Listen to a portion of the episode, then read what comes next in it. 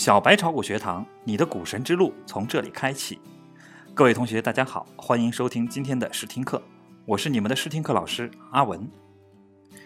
如果把时间推溯到创业板开始之初，谁也不会想到它会变得如此让人瞠目结舌。总市值五万亿，整体市盈率一百一十四倍，在不断的新高之下，神创板横空出世。也有人用试梦率、试胆率来形容创业板。然而，梦。总会有醒来的那一天，但愿梦醒时分，一片狼藉之时，没有你我的身影。在一片估值泡沫、世界第一高市盈率的怀疑声中，创业板指数却依然屡创新高。五月十二日，创业板再次创出历史最高纪录三千二百五十四点九九点。年初至今，创业板指数涨幅高达一百一十三点八，沪综指和深成指在同期的累计涨幅则分别为三十六点零六和三十六点七八。创业板四百四十六家上市公司中，股价超过百元的股票就有三十只。如此凌厉的走势，创业板已经为自己挣下了“神创板”的名头，创造各种神话的板块，一夜成为首富，一年成为 A 股最高价股，一年之内涨幅最大等等。不过，世界上没有只涨不跌的市场，创业板也不会例外。何时梦醒，没有人能够预测。对于理性的投资者而言，尤其是对于持有相关创业板股票或是基金的投资者，目前最迫切需要考虑的问题，恐怕是在当前这一格局之下，手上的筹码是否需要抛出。事实上，创业板今年最大的涨幅已经达到了百分之一百二十六点三一，成为傲视全球涨幅最大的指数。受益于基础市场的大涨，创业板 B 今年以来的最大涨幅已经达到了百分之两百九十。五月十二日，在基础市场大涨的情况下，一众与创业板相关的分级基金纷纷涨停，其中中小币、传媒币、创业币以及互联网币再次涨停。而在每天的涨停个股中，创业板的股票大多数时间占据了三分之一的天下。此外，创业板去年以来上市的一些次新公司更是牛气冲天。安硕信息十二日再次涨停，创出了每股四百六十九点七元的新高。全通教育也一度上涨约百分之七，创出了上市以来的新高四百四十元。同时，还有一只创业板股票金天利盘中一度涨停，创出上市以来的新高两百八十四元，令 A 股市场上股价超过贵州茅台的个股数量达到了三只，而且全部出自于创业板。另一方面，两市股价超过百元的五十三只高价股中有三十三只属于创业板，可见。创业板已经成为神牛股的集中营。以十二日的收盘价来看，创业板股价最低的向日葵每股七点三一元，比主板市场上股价最低的农业银行三点七四元几乎高出了一倍。截至五月十一日，创业板综指自二零一二年十二月低点以来，累计涨幅已经超过了百分之五百。据专业人士测算，如果创业板再向上冲击三千六百点的话，则创业板的平均估值水平将达到一百三十倍，即理论上计算，投资创业板的钱需要一百三十年才能回收。也正是基于这一事实，不少专业人士认为，创业板的泡沫太大，目前已无任何投资价值。我们不妨将现在的创业板与一九九九年美国科技股泡沫做一下比较。以科技股为主的纳斯达克指数，主要反映美国高新技术产业的兴衰。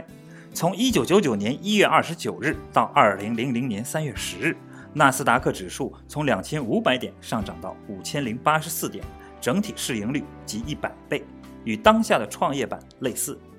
到了二零零一年三月十二日，纳斯达克却跌破了两千点大关，业绩显著下滑，股票供给大幅增加，成为纳斯达克股市泡沫最终破灭的罪魁。创业板的大涨。在市场上引发了两种焦虑，一种是这么牛的市场，我现在到底还要不要进入？另一种则是涨了这么多了，我到底还要不要走啊？那么问题来了，创业板泡沫何时破？首先，先来看看监管层的态度。创业板连续暴涨已经受到了监管层的高度重视。此前已经有消息称有基金公司被约谈，但其后否认，但最后又被证实。再看看资金面因素，公募基金等机构的资金无法维持，可能引发创业板暴跌甚至踩踏。如果注册制今年能够落实，新股的发行力度将不断加大，这可能最终打破市场的供需平衡，使得疯狂走向毁灭。纳斯达克泡沫破灭于公司的业绩无法支撑股价。那么我们的创业板呢？创业板一季度业绩平均增速还不到百分之十。就算以风口互联网加为例，如果剔除了四家明显受惠于牛市的公司东方财富、大智慧、同花顺、金正股份之后，整个板块的业绩增速也就只有不到百分之十七。事实上，从最新的一季度报表来看，投资者可以发现，在创业板的牛股中，不少都是基金公司在抱团取暖。以目前最高价的安硕信息来讲，其前十大流通股东均为基金。其中，汇添富基金管理公司旗下的五只基金进入其前十。以公司而言，基金所持的股份已经超过安硕信息流通股的百分之二十。长信基金旗下也有两只。全通教育的前十大流通股东相对分散，但基金也占据了六个位置。其中，易方达基金旗下有两只基金入驻。目前有媒体统计，事实上，创业板已经成了基金的真爱。不少基金公司对创业板的个股持有量超过了百分之二十，在创业板个股总体流通市值不大的情况下，这一超配的做法很容易在牛市中获取超额利润。由此可见，创业板的上涨是拥有大量筹码的基金公司和机构投资者在背后操纵的。作为散户，跟对了时间，你可能获得暂时的浮盈；跟错了，你可能满盘皆输。乐视网是创业板的龙头和风向标。它的涨跌预示着未来一段时间创业板的走势。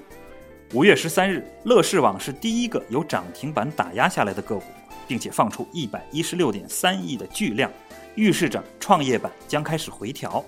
基于此，机构投资者开始调整策略，降低创业板的仓位，应对调整。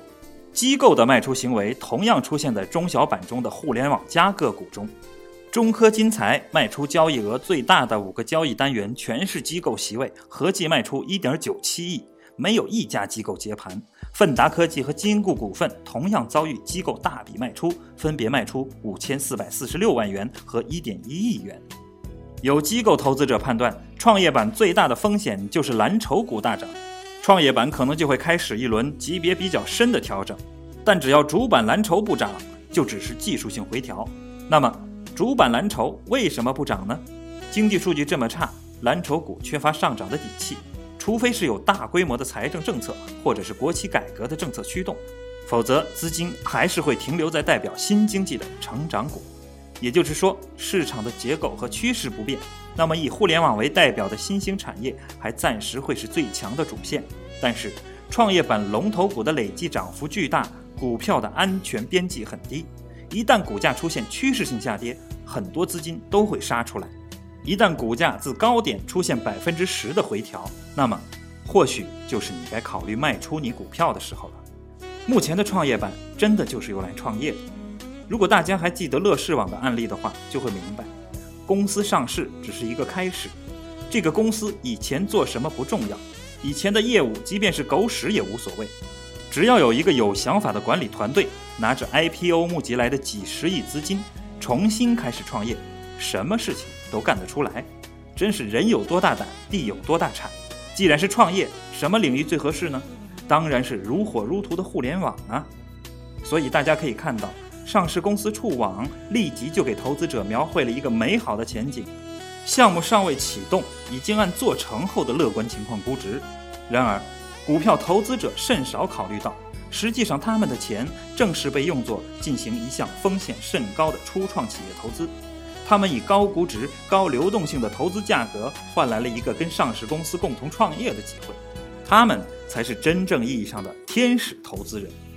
总理说的大众创业，现在已经成了一小部分人创业，一大部分人在后边下注的行为艺术。创业太难，所以大家选择了通过买创业板的股票来创业，这就是目前创业板的真实现状。对普通的中小投资者来说，要提高理性分辨能力。对于创业板市场出现的许多新概念、新事物，最好具备一些行为金融学知识。历史证明，每一次牛市，特别是新兴产业引起的大牛市，常常会冒出各种股价可以脱离基本面地心引力束缚的所谓新理念。投资者要理性看待这些新理念，不忘常识，克制贪念，从而提高自己的风险控制能力。那么今天我们的课就上到这里了，感谢大家收听今天的试听课。如果你是一个炒股小白，并且想在炒股上有所作为，欢迎关注小白炒股学堂的官方微信和微博，让我们一起学习和进步。关注的办法是在微信或新浪微博中搜索“小白炒股学堂”字样，并关注就可以了。欢迎你们的到来，我们下堂试听课再见。